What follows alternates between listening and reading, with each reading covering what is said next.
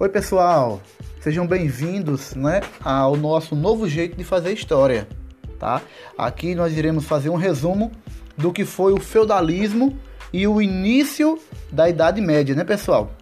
A gente lembra que é, Roma, né, é, ela cresceu tanto, pessoal, certo? Cresceu tanto que não tinha mais como é, dar sustentabilidade e proteção aos limites.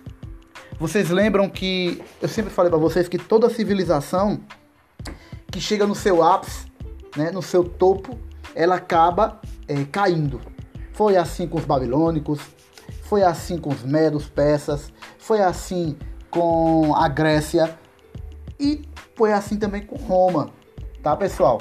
Então, é, não, não tendo como dar suporte militar para proteger as novas conquistas, o, o Império Romano ele vai estagnar, ele vai parar de é, conquistar novos territórios, porque não tem como dar proteção a eles.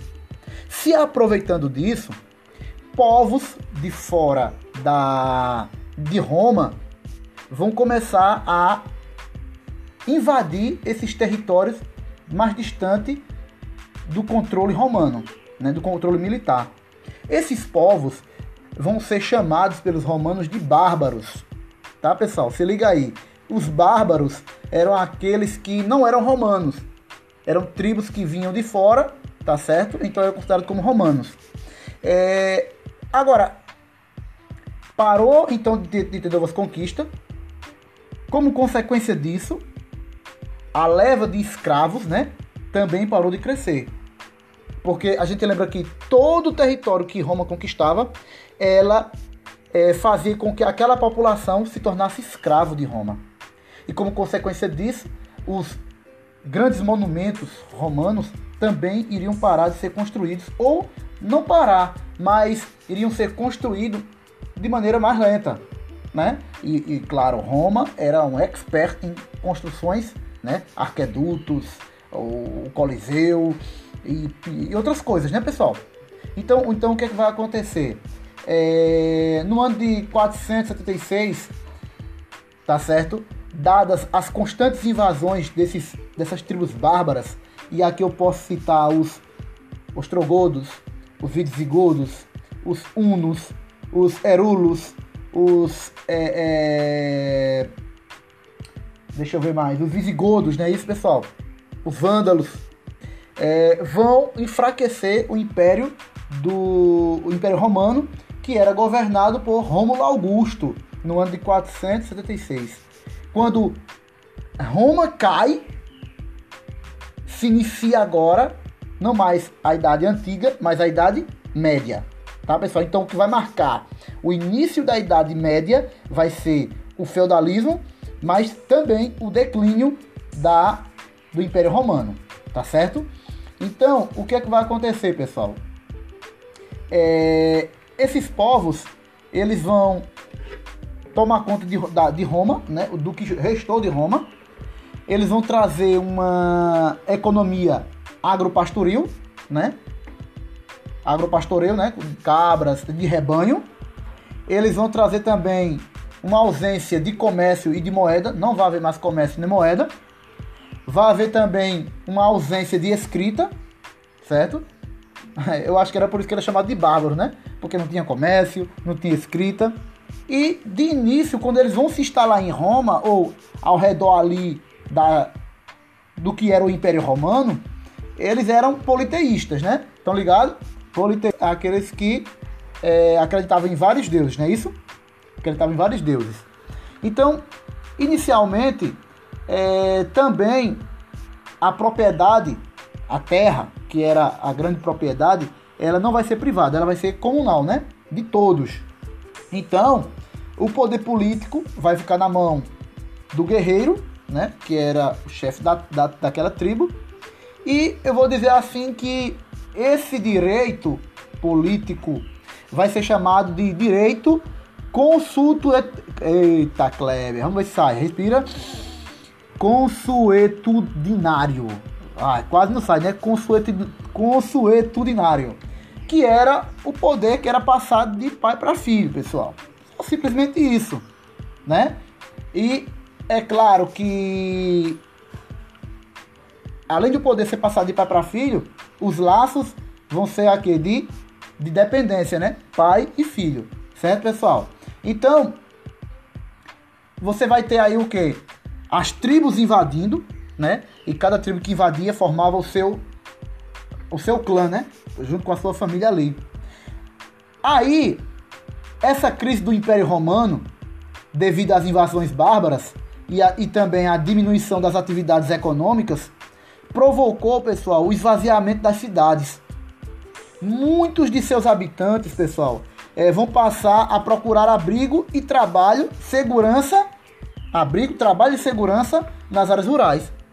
As pessoas elas vão fugir dessas tribos bárbaras e vão sair da cidade, né, por questões é, econômicas, e vão morar e vão procurar lugares no interior, na zona rural. Só que essa zona rural, ela já tinha pessoas morando, certo? Já tinham pessoas morando. Então, o que é que vai acontecer? Elas vão pedir abrigo a essas pessoas. Aí vai surgir um nome, pessoal. Ó, se liga aí, ó. Vai surgir um nome chamado de colonato. O que é o colonato então, Kleber? O colonato era a grande massa da população que fugiu para o interior, né, pessoal? Mas a grande maioria das terras do, do interior já haviam suas propriedades, né? Ou já haviam proprietários, né? E essas terras pertenciam a poucas famílias. E muitas vezes é... essas famílias, poucas famílias, ela tem uma quantidade de terra muito grande. Então o que, é que vai acontecer? Elas acabam doando um pouco dessas terras para essas pessoas. E aí é que surge duas palavrinhas que vamos chamar de suzerania e vassalagem. O suzerano é aquele que tem a terra, aquela família que possui aquela terra. O vassalo é aquele que recebe a terra. Então eu sou um, eu, eu moro numa cidade, vamos lá, chamada de Kleberlândia. Pode ser? Kleberlândia. Eu tenho minha posse de terra ali e você chega corrido da cidade, com medo dos, das tribos bárbaras, e diz: Olha, me dá aí um pedaço da tua terra para mim poder viver aqui. Eu digo: Beleza, você vai ser o meu vassalo. Suzerano, eu sou, porque eu doei a terra, e você vai ser o meu vassalo. E é claro que você vai, você vai, você vai ficar na minha terra, mas você vai ter algumas obrigações, tá certo? É, para, para comigo. Porque eu não tenho condições de tomar conta dessa terra toda. Então você vai ter que me ajudar a trabalhar nessa terra. Você vai pagar porque você está trabalhando nela. E você também vai é, me dar proteção. Quando alguém quiser invadir aqui, você tem que vir me proteger. Então essa troca de favores entre suzerano, aquele que tem a terra, e o vassalo, será chamado de colonato. Certo? colonato é a, a, o sistema que foi criado, tá certo? Entre o suzerano, que é o dono da terra, e o vassalo, que é aquele que vai receber a terra. Então, o vassalo tem obrigações para como suzerano. Certo, pessoal? Agora, vamos dizer que eu sou o suzerano, doei as terras para o indivíduo 1. Esse indivíduo também acha que as terras que eu doei para ele é muito grande e ele vai passar um pedaço dessa terra para o indivíduo 2. Então, o indivíduo 1, um, que era meu vassalo, agora é suzerano do indivíduo 2. E o indivíduo 2 também tem obrigações para comigo, que sou o suzerano principal? Não. Ele tem obrigações para com o suzerano 1. Um. Certo? Então, eu podia, o suzerano 1, o vassalo 1 podia também distribuir as suas terras e eles aí então podiam fazer o quê? Saírem distribuindo até a terra ficar menor. Ok, pessoal? É, eu decidi que as, as, nossas aulas elas não terão mais que 10 minutos, por isso que muitas elas terão episódios aí, dois, dois ou três episódios, tá certo, pessoal? Então, na próxima aula, no próximo, no próximo episódio, nós vamos saber como era a sociedade, que obrigações esses indivíduos tinham e a questão política e judiciária dentro desses feudos, tá ok? Valeu, pessoal, e até a próxima, se Deus quiser. Vocês sabem que estudar com vocês é sempre uma hemorragia de prazer, um prazer inenarrável.